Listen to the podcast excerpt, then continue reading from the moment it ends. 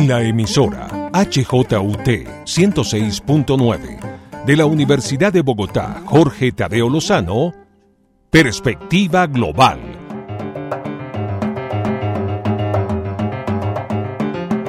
Un análisis a todos los cambios y retos que el siglo XXI le plantea al mundo. Presenta y dirige Doris Ramírez Leighton, experta en relaciones internacionales e investigadora de Asia-Pacífico.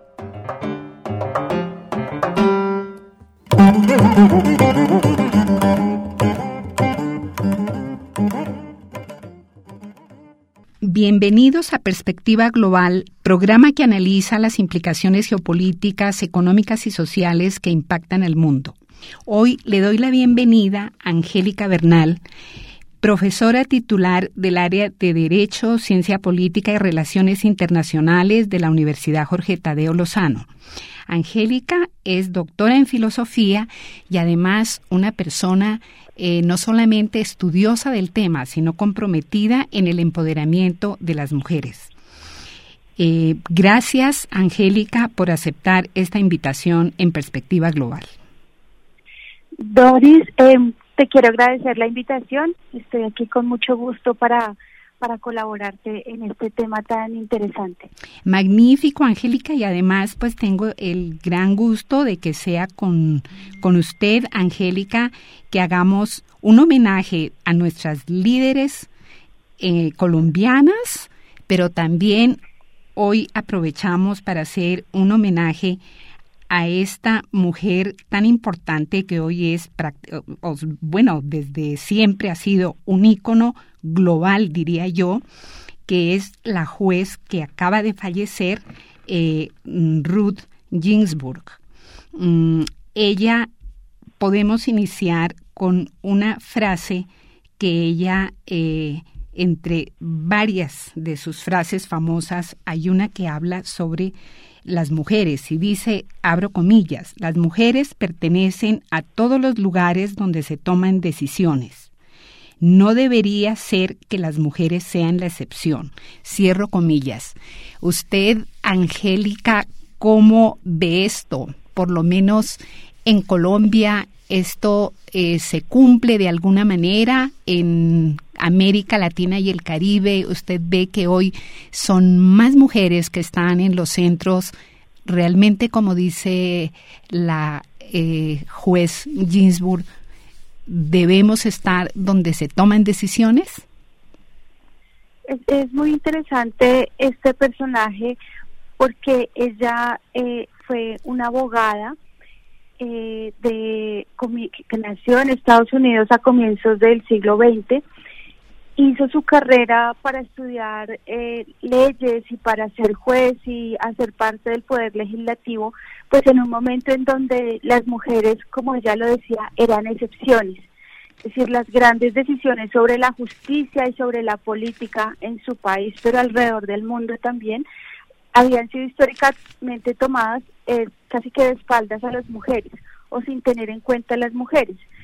Entonces, hay algo muy curioso eh, y es que en la medida que las mujeres mejoraron a través de luchas sociales, por ejemplo, su, su acceso a la educación, el derecho al voto, el derecho a tomar decisiones sobre su vida, como dónde vivir o cuándo casarse o si tener hijos o no, eh, ese, ese cambio social iba muy rápido, pero, pero las decisiones políticas, las decisiones de justicia seguían siendo tomadas casi que exclusivamente por los hombres. Entonces, por eso una figura como la de Gisburg es tan notable, porque ella eh, puede ser considerada una pionera, ¿no? Alguien que abrió brecha en un campo muy complicado como el derecho, eh, básicamente a, a base de su talento, de su inteligencia, de su capacidad, pero también de su lucha. ¿sí? Eh, ella se dio cuenta que estaba en un terreno hostil cuando ella entra a la universidad, lo hace con, con otras nueve eh, mujeres em, en un digamos en, un, en, en, una promoción por decirlo de alguna manera de más de 500 hombres entonces nos podemos imaginar que eran estas nueve mujeres estudiando leyes eh, básicamente rodeada eh, de, alumnos hombres, pero además de profesores hombres. Eso eh, creo que le empieza a dar a ella también la perspectiva de lo difícil que es eh, hacerse un campo sin importar qué tan inteligente, tan talentosa es cuando el medio es adverso y cuando no se reconoce la inteligencia y la capacidad y el aporte de las mujeres. De hecho, hay una anécdota que cuentan de ella, eh, que la he leído en estos días, y es que un profesor eh, le dijo a ella directamente que le estaba quitando eh, la silla en su clase a un hombre ¿no? Entonces son como cosas que le pasaron y que eh, ella pues ha reconocido que determinaron ese carácter de luchadora de ella, de que tenía esa conciencia de que estaba abriendo camino, que estaba abriendo brecha para porque detrás de ella pues venían más mujeres interesadas en las leyes, interesadas en la política y que no lo iban a tener fácil tampoco y que el compromiso que ella asumiera, eh, la capacidad de ella de romper esos obstáculos, de sobrepasarlos, pues no, no era solo un logro individual, sino que iba a servir para las eh, eh, generaciones venideras. Entonces, desde luego hay que reconocer el peso y la importancia de, de una figura como esta, también en medio de circunstancias difíciles, porque hoy en día hay muchos cambios que se han dado, muchos logros en, en muchas materias, ¿no? en muchos derechos. Sin embargo, cuando uno ve la política, por, por nombrar un ejemplo, mm, en, en, un país como Colombia, en el Congreso, en el Senado, por ejemplo, eh, apenas son el 10%. ¿no? o en la Cámara de Representantes, eh, pues apenas al 16%. Entonces, hay más mujeres, hay más liderazgo, se reconoce mucho más el aporte de las mujeres, pero siguen habiendo espacios y, y pues particularmente espacios donde se toman decisiones en donde la presencia de las mujeres sigue siendo casi que excepcional y que digamos se, se vinculan mucho más con pertenecer a una élite, a una, incluso a un clan familiar, eh, que son como las vías por las que las mujeres han podido acceder a espacios de poder eh, y siguen siendo entonces aún más eh, excepcionales las mujeres que logran llegar a esos espacios solamente a base de su, de su talento, de su capacidad eh, y de su mérito finalmente. Ah, efectivamente, Ángela, por, por ejemplo, una de las decisiones eh, últimas que tomó la juez en el Tribunal Supremo de Estados Unidos fue justamente proteger el programa DACA, que eh, pues alivió más o menos a 700 mil personas, entre ellos pues la mayoría mm, latinos.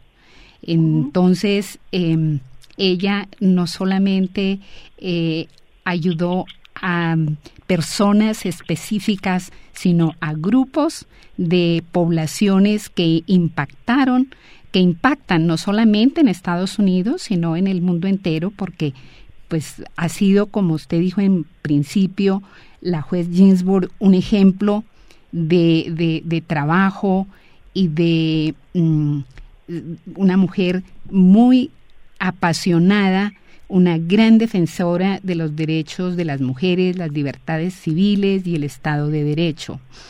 Mm, aquí en Colombia, em, Angélica eh, ya nos ha comentado Cámara y Senado el número de mujeres que hay, pero digamos en otros espacios como gobernaciones, concejalas, em, cargos como gobernaciones, es muy, es mínimo es, sigue siendo excepcional o cada vez hay más mujeres que están empoderándose para estos cargos?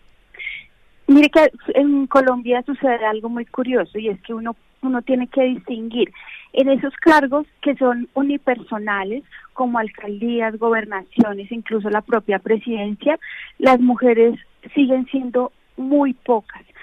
Eh, hemos pasado incluso periodos electorales en donde ha habido una gobernadora, ¿no? De 32 departamentos solo solo eligen a una mujer en una gobernación y creo que en, el periodo en donde más gobernadoras gobernadoras ha habido es como tres, ¿sí?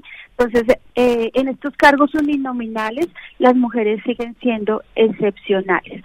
Pero cuando uno va a esos cargos que son corporativos, que son colectivos, como asambleas, consejos, juntas administradoras locales, eh, allí sí que hay una presencia importante de mujeres. Eh, en particular en, municipios eh, y en localidades un poco más pequeñas. Mm, bueno, tal vez con la excepción de Bogotá, donde el Consejo de Bogotá también hay una cantidad importante de mujeres. Entonces, ahí lo que uno tiene que distinguir es, en esos cargos uninominales todavía somos excepción, en los cargos plurinominales o, colegiados hay un número importante de mujeres y eso lo que nos dice es que en todo caso, en donde se abren oportunidades, en donde la competencia, si se quiere, es un poco menos jerárquica, o menos determinada, por ejemplo, por el dinero en las campañas políticas, eh, pues hay más mujeres. Los obstáculos que tienen que enfrentar son importantes, pero el, eh, muchas mujeres han sabido llegar a esos cargos de, elección popular, pues en franca lid, ¿no? Por la, por la, precisamente por la votación ciudadana. Entonces ahí hay, hay, que distinguir. En todo caso, mm, creo que con la única excepción de las juntas administradoras locales, en ningún caso eh, se puede hablar de paridad, es decir, de una participación 50-50 siempre em, se está más o menos en estos cuerpos colegiados del nivel local, casi entre el 40 45%. Angélica, y a nivel de América Latina y el Caribe, eh, ¿sigue siendo muy escasa la participación de las mujeres en cargos de elección popular o hay algunos países donde eh, se notaría que hay más mujeres? Pues eh, hay muchas diferencias, digamos, es difícil establecer una tendencia general. Casi que la tendencia general es un, pues es un panorama bastante parecido a, al colombiano, ¿no? En donde las mujeres todavía tienen obstáculos enormes para eh, ejercer el poder político. Tal vez en, en términos de todos estos rankings que miden eh, participación de mujeres, por ejemplo, en, en, congresos, a lo, a, lo ancho del mundo, pues uno puede ver que los países en donde hay más mujeres en el en, en, el legislativo son algunos países africanos, ¿no? En particular aquellos países africanos que han tenido transiciones recientes a la democracia, ya sea porque lograron la independencia o porque han salido de un conflicto armado, en donde las mujeres jugaron un papel importante en las negociaciones de paz y en las transiciones. Entonces esos son congresos que incluso en ocasiones son mayoritariamente femeninos o con participación de mujeres luego en la tabla pues siguen los países nórdicos, ¿no? Los, los escandinavos que llevan pues eh, décadas de ventaja en todo el tema de, de acciones afirmativas y leyes de cuotas, pero ahí curiosamente pues ahí hay un país que se cuela que es Cuba, ¿no? En Cuba los niveles de participación de las mujeres en estos entes colegiados es bastante alta no sin llegar ni al nivel eh, de, de, los países africanos o de los países nórdicos de Europa, pero eh, uno de los países en donde hay más participación, más presencia más bien de mujeres en estos eh, asambleas o congresos es en Cuba. Y de ahí para abajo, si digamos, eh, digamos, no podría destacar países que llevan algunas décadas implementando leyes de cuotas, ¿no? Como es el caso de Argentina. Argentina fue el primer país en América Latina que tuvo ley de cuotas. Eh, por lo tanto, digamos, llevan alguna ventaja, eh, pero apenas está un poquito por encima del 30%, ¿no? Eh, de presencia de mujeres en el Congreso, que es lo que les establece la ley de cuotas. Ahora sí ha habido un incremento importante gracias a esa medida afirmativa. Casi ahí la, excepción es Brasil, porque Brasil también tiene ley de cuotas, pero es una ley de cuotas, digamos, que no ha surtido los mismos efectos que en el caso argentino y tiene pues de los porcentajes más bajos de participación. Entonces, no hay como una tendencia general en todo el continente o en, el, en el subcontinente, sino que hay distintas mm, eh, realidades dependiendo del contexto y dependiendo, digamos, de si existe o no medidas afirmativas como la ley de cuotas. Muy interesante el caso de Brasil, eh, perdón, el caso de, de África, ¿no? Justamente en estos días eh, veía que hay dos candidatas africanas para ocupar la Organización Mundial de Comercio que sigue vacante. Eso sería algo pues increíble y ahí sí que de verdaderamente excepcional que una mujer y además africana llegara a ocupar ese cargo. ¿Por qué cree usted que África tiene esta excepcionalidad, digamos que en el mundo? Porque es muy, muy, muy, muy interesante que este continente tenga tantas mujeres en la representación eh, eh, pública. Pues yo creo que son han sido sociedades que han sufrido la guerra, el hambre, la mm, digamos incluso la el robo de sus propios recursos naturales, entonces históricamente son sociedades que han padecido muchos males, en donde posiblemente la guerra como como en cualquier país se lleva por por cientos la vida de los hombres. ¿no? Y eso implica entonces que las mujeres desafortunadamente tienen que eh, cargar sobre sus hombros el, peso de, de, sus familias, pero no solo de sus hijos o sus familias cercanas, sino incluso de sus comunidades. En ese sentido, pues eh, lo que uno ve es que estas son mujeres que han tomado un protagonismo muy importante de resistencia a las guerras, de deseo de transformación social, de, de, solución pacífica y política a los conflictos armados, lo que les da, digamos, cierto protagonismo a nivel público y eso, digamos, lo han sabido traducir en las luchas políticas, eh, porque básicamente estos son países en los que no esta, esta importante participación no se ha logrado por la vía de las leyes de cuotas, como se puede como se puede ver en el caso europeo, incluso un poquito en el caso de América Latina. Esos son procesos distintos, pero yo eh, mi interpretación es que hace parte de esas culturas, de esas historias, de, de tanta eh, conflictividad por la vía, digamos, de la colonización, del expolio de sus recursos naturales, de, tantas guerras eh, y enfrentamientos por temas identitarios y religiosos. Entonces, eh, eso hace que, la, que las mujeres hayan tenido que cargar con muchas más responsabilidades en la reconstrucción de sus comunidades y sus países, lo que han eh, sabiamente traducido en un liderazgo político que los, las ha llevado a tener pues estos liderazgos tan destacados. Eh, gracias, Angélica. Eh, Mm, recuerdo en el programa Perspectiva Global estamos con la profesora Angélica Bernal, profesora titular de la Universidad Jorge Tadeo Lozano, em, para las personas que están entrando en el programa. Estamos con la profesora Angélica Bernal. Muy importante el tema de África, verdaderamente mm, pues llena de muchísima alegría que un continente que generalmente la gente lo considera eh, tan atrás y que muchas veces en América Latina, sobre todo en nuestro país, poco sabemos de África, desafortunadamente, eh, tengamos mujeres tan importantes. Pero también me gustaría que nos cuente de una líder eh, colombiana que es muy importante, entiendo que ha recibido muchos premios y creo que necesitaría mayor reconocimiento. Ella es Francia Márquez, líder social. ¿Qué nos puede comentar de ella, Angélica? Bueno, Francia Márquez es una figura destacadísima eh, a nivel ambiental, pero eh, es otra mujer que con su sabiduría ha sabido posicionar su eh, este liderazgo eh, en estos temas a un campo más político.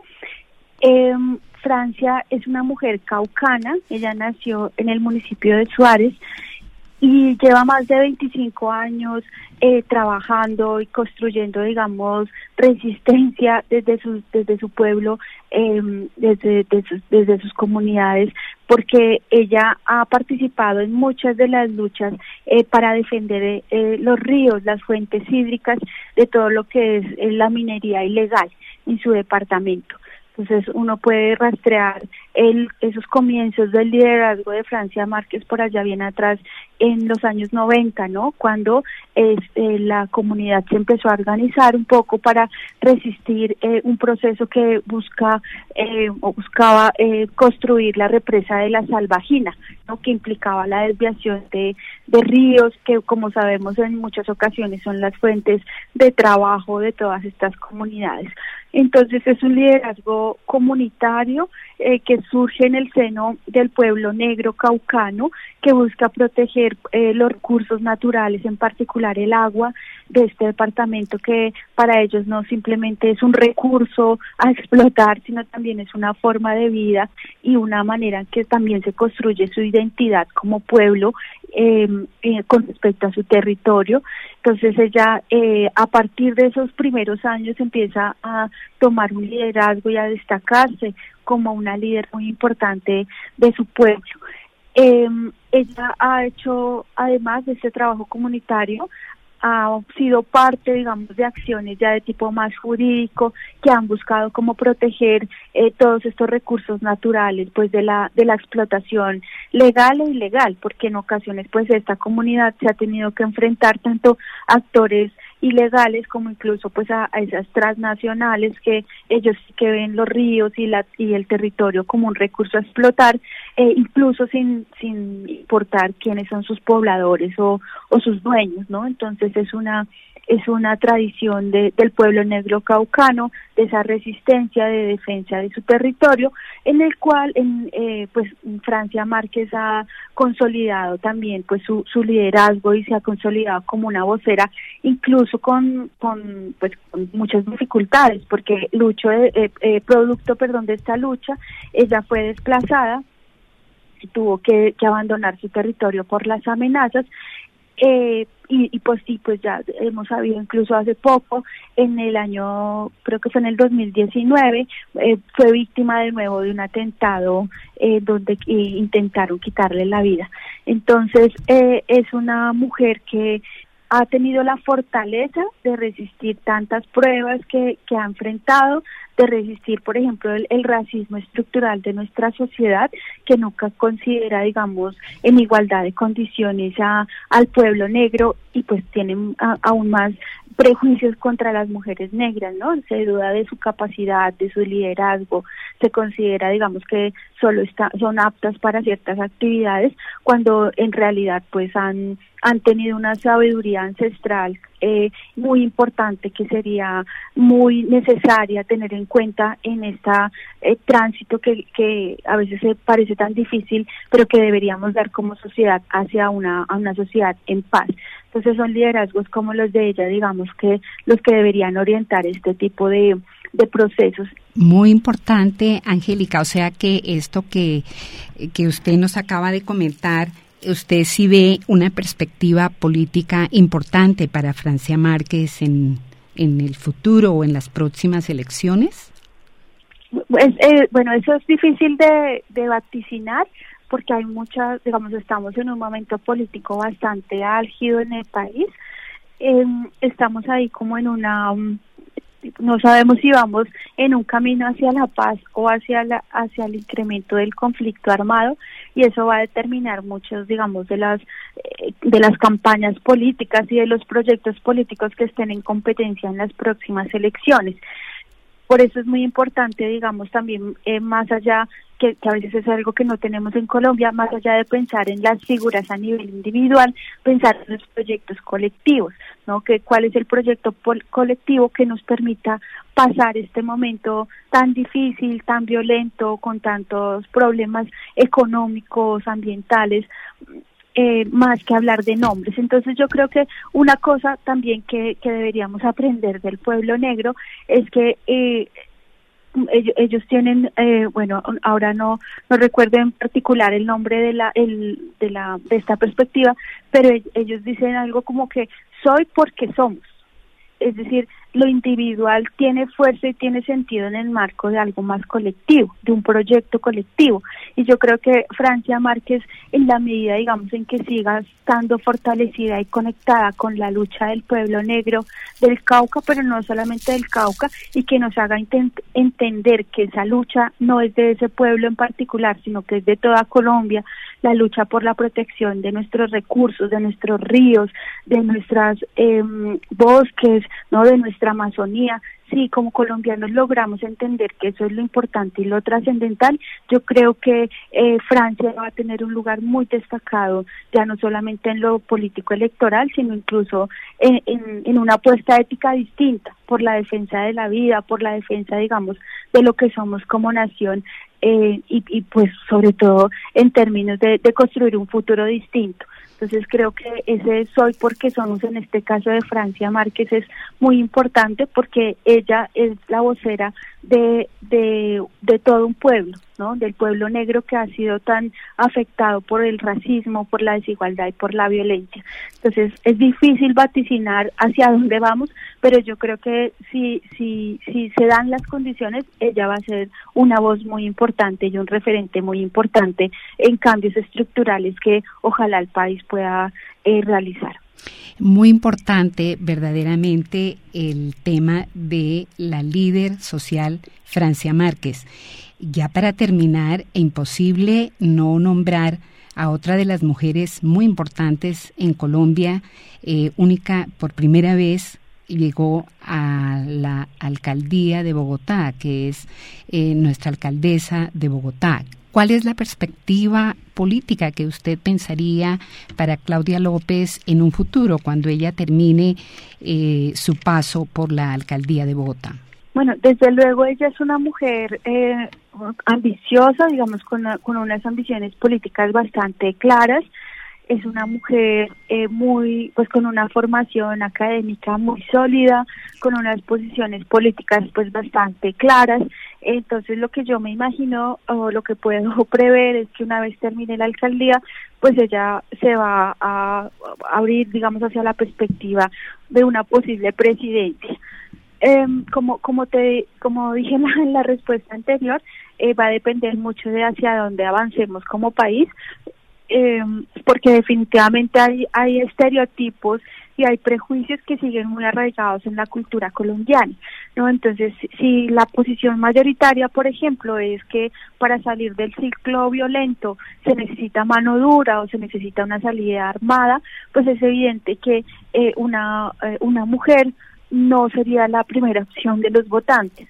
¿Sí? Por el contrario, digamos, si se consolida la idea de que es necesaria una salida política, negociada, eh, pacífica de este conflicto armado, eh, posiblemente ella pueda tener un lugar más destacado y, y, abrirse un espacio porque realmente llegar a la presidencia pues es un camino lleno de obstáculos en donde a veces los, los primeros obstáculos no, no, no son los votantes ni las, ni las eh, ciudadanos, sino son los propios partidos políticos, ¿no? Que sus componentes, sus acuerdos, em, en ocasiones cierran las puertas a las personas eh, sin importar ni siquiera si son eh, si tendrían la capacidad o el talento para desempeñarse bien en la presidencia no entonces vemos que en ocasiones no llegan ni los más eh, preparados ni las personas que tienen más experiencia o más capacidad sino aquellos digamos que son impulsados por estos partidos eh, políticos. Entonces no es un camino fácil está lleno de obstáculos está lleno de prejuicios está lleno de problemas. También depende mucho cómo sea su desempeño final en la alcaldía de Bogotá, pero no lo tiene fácil, ¿no? Tiene todavía un camino muy largo y difícil por recorrer. Gracias, Angélica, profesora de la Universidad Jorge Tadeo Lozano. Eh, le agradezco mucho su participación en Perspectiva Global, eh, haciendo votos por que de verdad en Colombia tengamos una paz porque además las mujeres o la participación política de las mujeres también dependerá del proyecto de paz que ya se ha iniciado en Colombia, pero que en este momento está más difícil que en otras eh, ocasiones. Muchísimas gracias, Angélica Hernández, por estar en Perspectiva Global. Muchísimas gracias, Doris. Muchas gracias por la invitación y por la oportunidad de hablar de este tema. Gracias, por su sintonía en la HJUT 106.9. Soy Doris Ramírez Leighton en la dirección y realización de Perspectiva Global. En la, en la cabina sonora me acompañó Enrique Araujo. Feliz fin de semana para todos.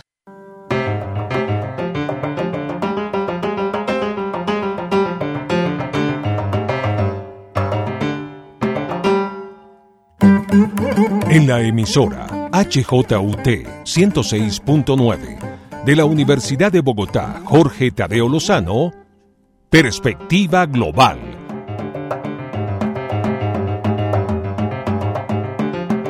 Un análisis a todos los cambios y retos que el siglo XXI le plantea al mundo.